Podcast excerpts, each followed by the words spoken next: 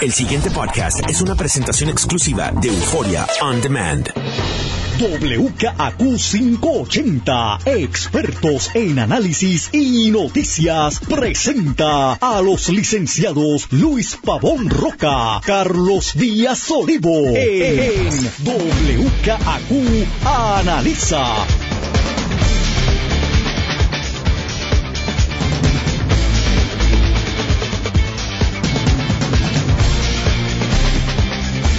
Buenos días, amigas amigos. Soy Luis Pavón Roca. Le doy la bienvenida a WKQ Analiza. Don Carlos Eduardo Díaz y Olivo. Don Luis Eduardo Pavón Roca, buenos días. M- Mira Luis, antes de entrar en, En en jornada, es que los amigos y amigas del Boys and Girls Club de Puerto Rico nos indican que desde hoy, 17 al 21 de diciembre, están desarrollando sus actividades de recaudación de fondos, que se llama Regala, Recibe y Reporta.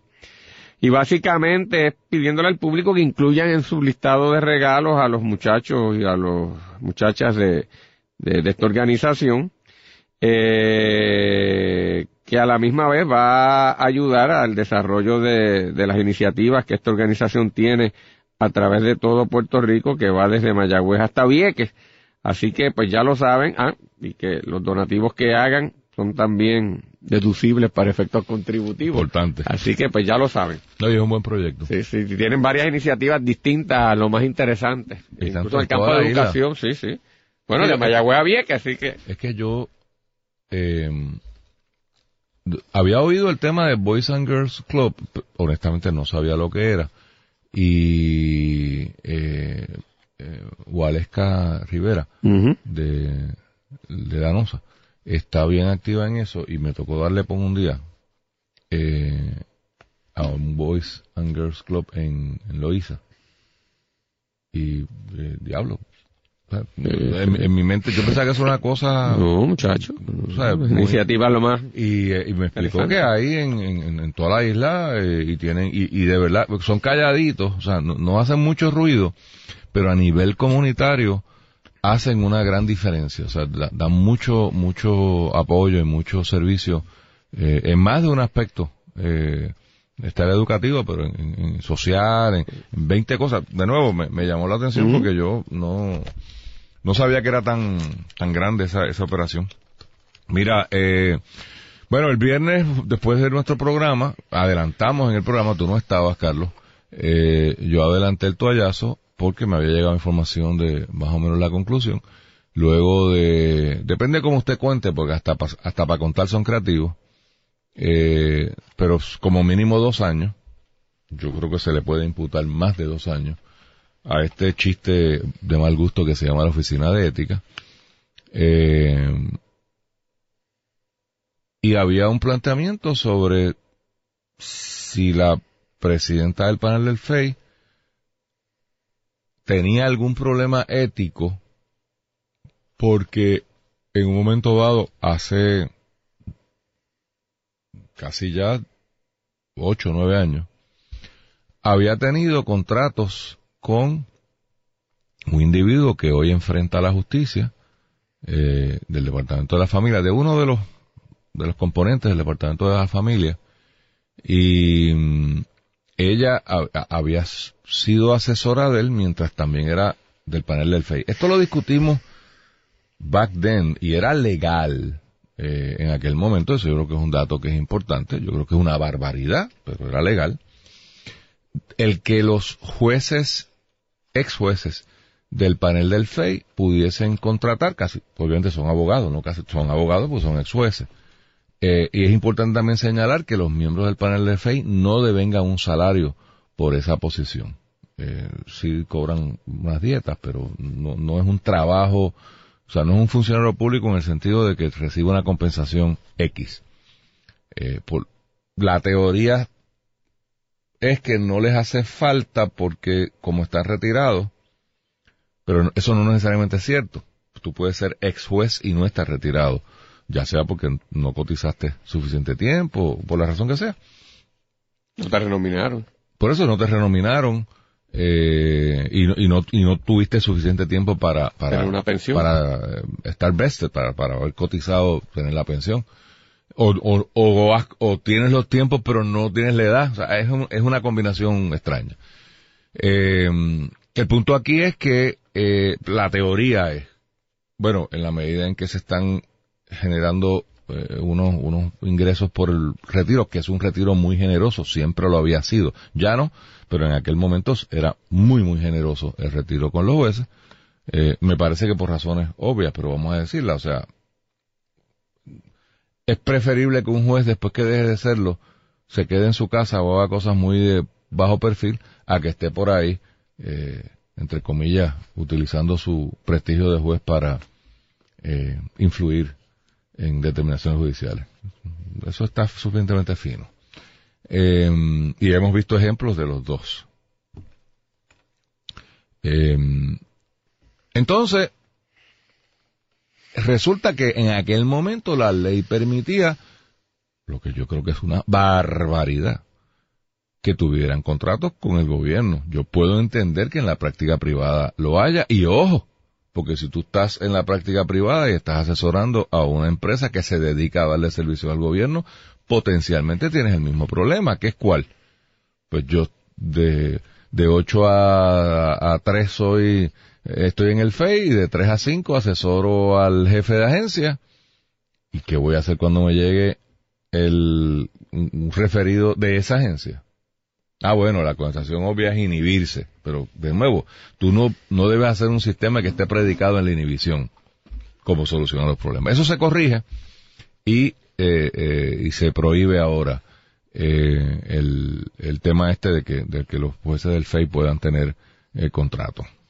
Eh, aquí hay unas serias, en mi opinión, serias imputaciones a esta señora porque estuvo presente como asesora legal, copiada en emails, donde el jefe de agencia estaba haciendo cosas muy curiosas como recaudar chavos políticos en horas laborables de los suplidores de la agencia. Y eso hay que tener mucho cuidado cómo se hace y, y- de qué manera eh, eso se estructura, eh, porque no es necesariamente ilegal. Hay una primera enmienda que protege eh, esa actividad, pero ojo con que no se convierta en un quid pro, quid pro quo, ojo que no se utilicen recursos públicos para ese proceso, porque es un proceso privado, ¿no? Es un partido político. Pero nada, todo esto lo que sorprende, e independientemente de lo que usted pueda pensar de los méritos, Carlos, es que el sastre jurídico que hay allí decide que no tiene jurisdicción. Entonces la pregunta que yo me hago, y le tomó dos años, dos años midiéndolo como él lo mide, porque la alegación de la agencia es que eh, no eran seis o siete años, porque el caso estuvo siendo investigado por justicia, por el contralor, por bla, bla, bla, bla, bla, bla, bla. Y él, el mismo individuo se tiene que dar cuenta de que está diciendo una barbaridad porque nada de eso detiene la investigación de ética. Y dice, bueno, la, la atrasa.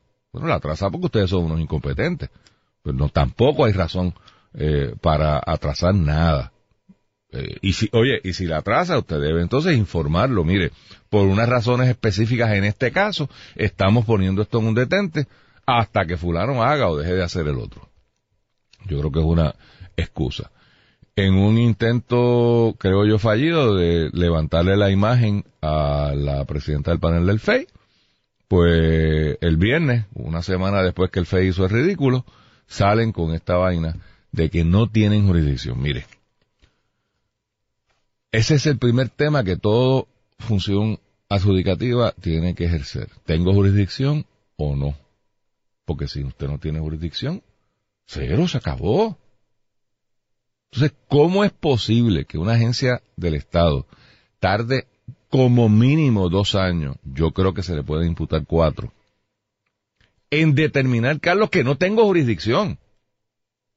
Y ahora está cuestionado si tiene o no jurisdicción. El representante Luis Vega Ramos fue a la ley, la leyó y dice, pero sí, aquí hay jurisdicción. La teoría era que como es un- una contratista independiente, pues que no, no hay jurisdicción de, ética, lo cual presenta problemas interesantes para otras cosas.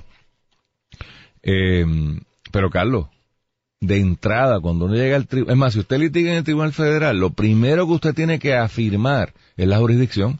Los primeros tres párrafos. Este tribunal tiene jurisdicción por esto, por esto, por esto. Esto, se, esto es porque el Tribunal Federal es de jurisdicción limitada. Pero yo recuerdo eh, ir a la sala de Carmen Rita, estos eran los issues de umbral, ella los llamaba. Vamos a hablar de los temas de umbral. ¿Puedo yo estar aquí? O sea, un poco, yo no sé si Golo lo hacía con esa intención, pero los bomberos tienen, o sea, yo puedo ir a radicarle una querella de ética en los bomberos. Bueno, pues, pues de poder puedo, ¿verdad? un papelito. Pero ¿qué me van a decir al otro día? Mire, compadre, aquí no es. Si usted tiene una querella de, que hay un extintor que no funciona, una alarma de fuego que no, no está funcionando, pues tal vez. Pero eso nosotros no trabajamos con esa vaina. Entonces, ¿cómo es posible que se paren allí a decir que no tienen jurisdicción? Que si no la tienen, lo debieron haber dicho el primer día. Y se acabó. Obviamente, pues esta gente no respeta su función, no respeta la institucionalidad en un momento donde nadie cree en nada. Otra instancia más de una explicación eh, muy trivial, muy, muy, muy coloquial. Y ha provocado un montón de cuestionamientos, como por ejemplo, esta señora está above the law, nadie puede investigarla, porque entonces le han remitido su caso a ver si violó algo en familia, pues si de allí fue el problema. ¿O era que estaban esperando el momento perfecto para controlar entonces lo que pasa en familia y que no pase nada? Pero bueno, Carlos. Luis, tú has hecho un análisis bastante amplio. Creo que tocaste todas las vertientes que hay. Y has levantado unos planteamientos eh, que, son pertinentes e importantes.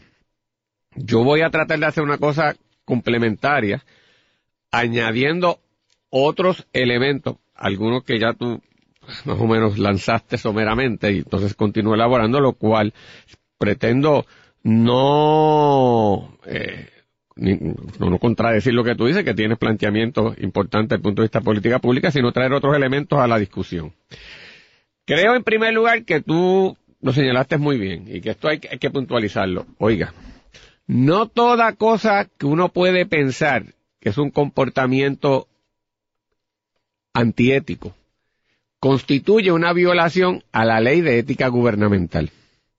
O sea, no todo comportamiento en el servicio público que a usted le parece, eso no debería hacer. Está codificado en la ley de ética gubernamental como una violación en ley, que puede conllevar una posible sanción económica o hasta penal.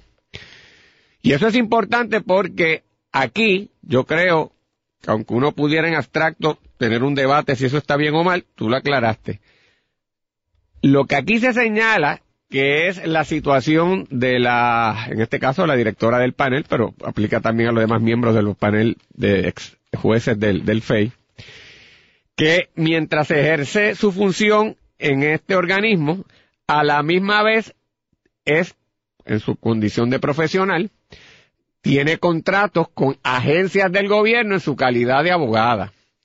Que el planteamiento que se señala, caramba, un poquito delicado, cuando menos, uno puede plantear, que es lo que creo que tú insinuabas, que tú estés, estés asesorando ahí a unos funcionarios de esa agencia que después pueden estar involucrados en un señalamiento eh, de violación de ley que va a rebotar eventualmente ante el FEI y tú lo tienes. Y eso no debería ser. Yo podría suscribir esa teoría y mucha gente la ha suscrito, pero tú lo dijiste, eso no era violación de ley. Cuando ocurren los hechos donde la presidenta del panel del FEI tiene el contrato, eso no era violación de ley. Por lo tanto, la mera tenencia del la contrato. mera tenencia del contrato. Por lo tanto, con eso no había nada impropio ni había base para que asumiera jurisdicción eh, la Oficina de Ética Gubernamental. Creo que eso es lo que se debió haber dicho aquí con claridad. Y se acabó. Pero, voy, voy, con calma, déjame hablar, déjame hablar. Porque tú, hiciste un análisis muy completo y quiero ir parte por parte. Así que eso me parece que lo debemos tener este, claro. El consenso social que aparentemente hemos llegado es que eso está mal y ya se ha tomado providencias en la ley para alterar el ordenamiento jurídico e incluir esa modalidad. Pero el momento en que ocurrieron los hechos no lo era. Por lo tanto, violación ética por eso no la hay. Punto. Segundo lugar, debemos estar claros que a la Oficina de Ética Gubernamental llegan, no cientos, miles de planteamientos referidos y, y posibles querellas.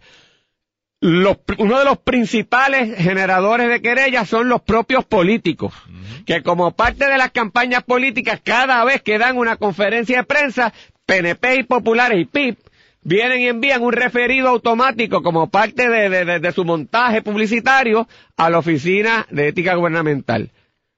Gran, la inmensa mayoría de esas cosas ni reciben respuesta. No es cierto que la Oficina de Ética Gubernamental viene obligada a contestar cada referido o querella que se hay que se envía. De hecho, son, tan absurdas que ni se, ni se consideran. Como a la policía se, envían quejas y querellas y se envían este, confidencias. Pues, simplemente se quedó allí y se recibió. Así que el mero hecho de que Ética Gubernamental no hubiese reaccionado a la cosa tampoco es una comisión de ilegalidad o, o acto antiético. Ah, que si queremos nosotros regular que cuanto persona presenta una querella, debe haber una contestación formal de la oficina. Puede ser, pero ese no es el Estado de Derecho. Eso es lo otro y segundo que debemos tener claro. Yo puedo presumir, y no estoy, esto es una mera especulación, así que mi punto es tan válido como el que lo quiera, eh, cuestionar. Pues, simplemente digo, que aquí esto llegó y no le hicieron ni caso porque no le vieron mérito por lo primero que yo dije y simplemente no meritaba hacer nada. Ah, cuando explota la cosa y hay el fuego cruzado, secretaria de justicia, el FEI, todas esas cosas, dijeron, pues espérate, sí, hay uno y vamos a atenderlo. Y entonces reaccionaron a algo que no lo habían visto mayor mérito y lo habían dejado allí y creo que entonces tal vez no lo han manejado de la mejor manera mediáticamente hablando.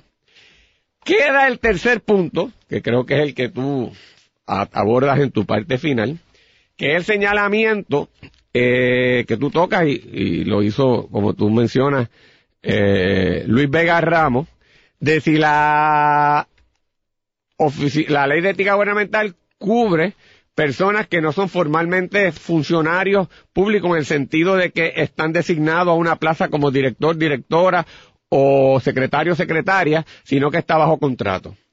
El pasado podcast fue una presentación exclusiva de Euphoria On Demand. Para escuchar otros episodios de este y otros podcasts, visítanos en euphoriaondemand.com.